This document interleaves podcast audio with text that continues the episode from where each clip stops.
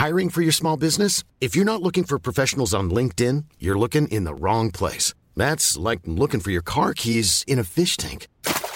LinkedIn helps you hire professionals you can't find anywhere else, even those who aren't actively searching for a new job but might be open to the perfect role. In a given month, over 70% of LinkedIn users don't even visit other leading job sites. So start looking in the right place. With LinkedIn, you can hire professionals like a professional. Post your free job on linkedin.com slash people today. Dixo presenta Factor Kaiser con Max Kaiser. Dixo is back. Una nueva manera de acercarse a la realidad y de buscar la verdad. Información trascendente. Factor de cambio. Factor Kaiser. Como todos los viernes, vamos a analizar en 10 minutos las 10 noticias más importantes, las que más impacto tuvieron en el contexto político y las que más influencia van a tener en lo que viene hacia adelante. Por eso es importante que me ayudes a compartirlas, a suscribirte en este canal, a invitar a otros a suscribirse a esta comunidad, porque la tenemos que hacer cada vez más grande, para que todos nos convirtamos en factor de cambio, para que todos estemos incluidos en las grandes discusiones de este país. Acompáñame a ver las 10 en 10. La 1. Segalmex, el esquema de corrupción más cuantioso de toda la historia. En México, 3 de cada 10 personas se enfrentan a algún grado de inseguridad alimentaria. Las mujeres y los menores de edad están significativamente más vulnerables y expuestos al hambre. Así, proveer alimentos para los más pobres de manera segura, digna y a buenos precios debería de ser una tarea fundamental del gobierno. Eso fue lo que prometió López cuando creó Seguridad Alimentaria Mexicana, Segalmex. Pero a cuatro años de este gobierno, el mayor logro atribuible a esta institución pública es romper el récord del esquema de corrupción más cuantioso de la historia. Sí, no es un caso, se trata de un esquema completo de corrupción para generar negocios multimillonarios de diferentes formas. Contratos con empresas fantasmas, compras de productos que no existen, que desaparecieron, que llegaron en menores cantidades o que llegaron de menor calidad, desvíos de recursos, servicios pagados nunca realizados, operaciones bursátiles y fraudulentas, etcétera, etcétera, etcétera. El desfalco ronda ya los 15 mil millones de pesos. La 2. Segalmex le roba hasta el agua a los más pobres. En una nota de investigación de Noticieros Televisa nos enteramos que Segalmex, a través de su filial Diconsa, contrató a dos empresas para echar a andar un proyecto de plantas purificadoras de agua que se ubicarían en las zonas de más alta marginación de todo el país. El proyecto de las purificadoras que impulsó el exdirector Ignacio Valle en abril del 2020 consistía en la instalación de 274 plantas purificadoras de agua que se ubicarían en tres almacenes centrales y 271 almacenes rurales a fin de poder vender a un costo subsidiado este insumo a las personas más vulnerables del país que carecen de agua en sus comunidades. Hoy se sabe que apenas se terminaron de instalar 25, según reconoció el propio Ovalle. La mayoría de estas ya no funcionan y los contratos se asignaron a través de la simulación de competencia entre empresas que resultaron estar ligadas entre sí. Robarle a los más pobres de México es una bajeza inhumana.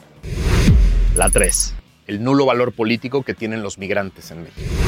En una cárcel ilegal del Instituto Nacional de Migración en Ciudad Juárez, privados de la libertad sin ningún tipo de procedimiento jurídico, sometidos a todo tipo de extorsiones, corrupción y abuso de poder, 40 seres humanos perdieron la vida en un incendio, porque no les quisieron abrir las rejas que los mantenían encerrados. Nadie quiere hablar de que esas cárceles ilegales existen porque Trump le pidió a su amigo López encerrar a migrantes en México para que él pudiera presumir allá en Estados Unidos que tuvo mano dura contra los migrantes. Nadie quiere preguntar seriamente a cambio de qué se hizo este trato. Nadie quiere averiguar las condiciones reales en las que se encuentran miles de migrantes a lo largo de esos centros de detención en la frontera norte. Nadie se quiere hacer responsable por el homicidio culposo o hasta doloso de 40 personas. La 4. La cárcel de Juárez era un centro de extorsión. En una brutal nota de investigación del portal Vice News, nos enteramos que la cárcel de inmigrantes de Juárez era en realidad un centro de extorsión, de facto, donde solo se liberaba a los inmigrantes con medios para pagar. Los demás debían permanecer en la cárcel y ser enviados a la Ciudad de México o deportados a su país de origen. Así lo reportaron tres supervivientes y dos guardias de seguridad de estas instalaciones a Vice News. Los supervivientes afirman que los que murieron lo hicieron por una sola razón. No pudieron o no quisieron pagar un soborno de 200 dólares a los guardias de seguridad para ser liberados. Abro citas. Si por casualidad te arrestaban y te retenían en la cárcel, solo había dos formas de salir. O transferías 200 dólares o te devolvían a tu país. Dijo Vice News John, un migrante venezolano, que dijo haber pagado para salir del centro de detención. Pidió que no se revelara su apellido por temor a represalias.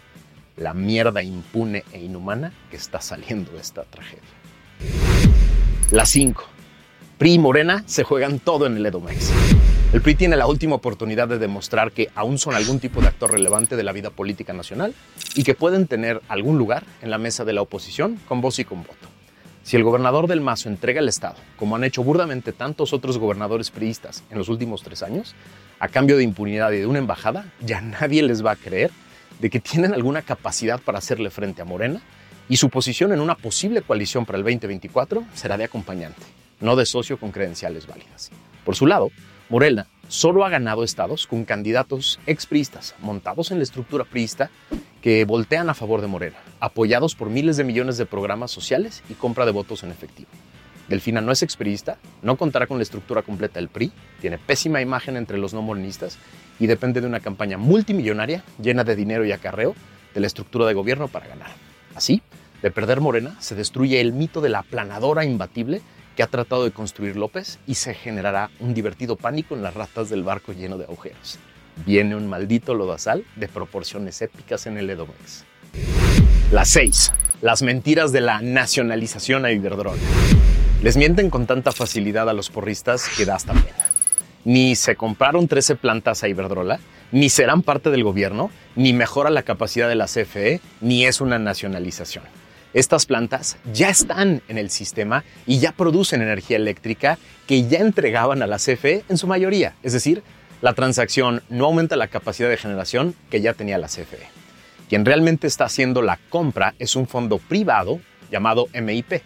Si bien se comprometieron recursos del FONADIN, el Fideicomiso Gubernamental para Infraestructura, en los hechos, será MIP la dueña de las plantas, que sí operará para CFE. Todas esas plantas utilizan gas natural, así que la huella de carbono se la come completita la CFE. Iberdrola disminuye su huella de carbono y se deshace de algo que ya no quería. Mentiras burdas para alimentar discursos populistas. La 7. Violento inicio de Semana Santa. En el inicio de vacaciones de Semana Santa se registraron tres balaceras en las playas de Cancún y Acapulco, destinos turísticos que se encuentran supuestamente vigilados por militares y elementos de la Guardia Nacional, en estados gobernados por dos morenistas. En Cancún, cuatro hombres fueron asesinados a balazos por la mañana en la playa. Pese al despliegue de los elementos federales y locales, sujetos armados pudieron ingresar hasta la playa de un hotel en la zona turística donde mataron a los cuatro sujetos que, de acuerdo con el gobierno de Quintana Roo, eran narcomenudistas. En tanto, en Acapulco, dos hombres murieron y tres personas quedaron heridas de bala sobre la playa de Caleta, en la zona tradicional, luego de que un sujeto llegó y comenzó a disparar.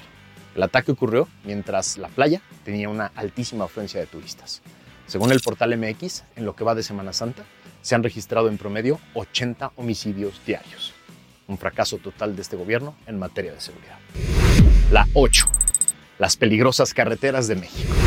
Según el portal Animal Político, Patán Augusto, secretario de Gobernación, mintió cuando afirmó que había mejorado la seguridad en las carreteras de México. De enero a febrero de este año, el robo a transportistas incrementó 10.8% respecto al mismo lapso de 2022. Y también han aumentado los enfrentamientos y las personas fallecidas y lesionadas. De acuerdo con las actualizaciones de 2018 a 2022 del Censo Nacional de Seguridad Pública Federal que realiza el INEGI, los probables robos y asaltos en carreteras federales han tenido un grave incremento y un constante incremento en los años del gobierno en turno. Mentir para el discurso, a costa de tu seguridad. La 9. López le canta el tiro a China por fentanilo y rápido le contesta. El gobierno de China afirmó que no existe tráfico ilegal de fentanilo entre su país y México, luego de que el presidente López le mandó una carta a su homólogo Xi Jinping para pedir su apoyo para controlar el envío de dicha droga. El Ministerio de Asuntos Exteriores dijo que China no ha sido notificada por México sobre la incautación de precursores de fentanilo catalogados como chinos. Al ser cuestionada sobre el tema, la vocera de Asuntos Exteriores, es decir, una funcionaria menor, Mao Ning, señaló que Estados Unidos necesita enfrentar sus propios problemas, tomar medidas más sustanciales para fortalecer la regulación interna y reducir la demanda. De dicha droga, dijo la funcionaria. Pelearse con China para mantener el discurso mentiroso en México es una pésima diplomacia. La 10. López insiste con invadir al. Gracias al portal Político MX, nos enteramos que tras la derrota de Berta Alcalde para ser presidenta del INE, ahora Patán Augusto, su jefe, le quiere imponer a la presidenta del INE, a Berta, como secretaria ejecutiva. Esto por instrucciones del otro López. Este es un puesto clave en el INE y es facultad de la presidenta proponerlo. Es su primera gran prueba, es su primera gran prueba de independencia. Ojalá no destruya tan rápido el beneficio de la duda que hasta hoy tiene de los mexicanos. La estaremos observando muy de cerca para ver no solo sus designaciones, sino sus decisiones futuras. Estas son las 10 en 10. 10 noticias que definitivamente moldearon el contexto político de México y que van a tener un impacto hoy y hacia el futuro. Te invito a que me ayudes a compartirlas, a suscribirte, a generar ruido sobre estos temas, a generar discusión sobre estos temas porque vale la pena que le entremos entre todos. Yo soy Max Kaiser, nos vemos la semana que viene.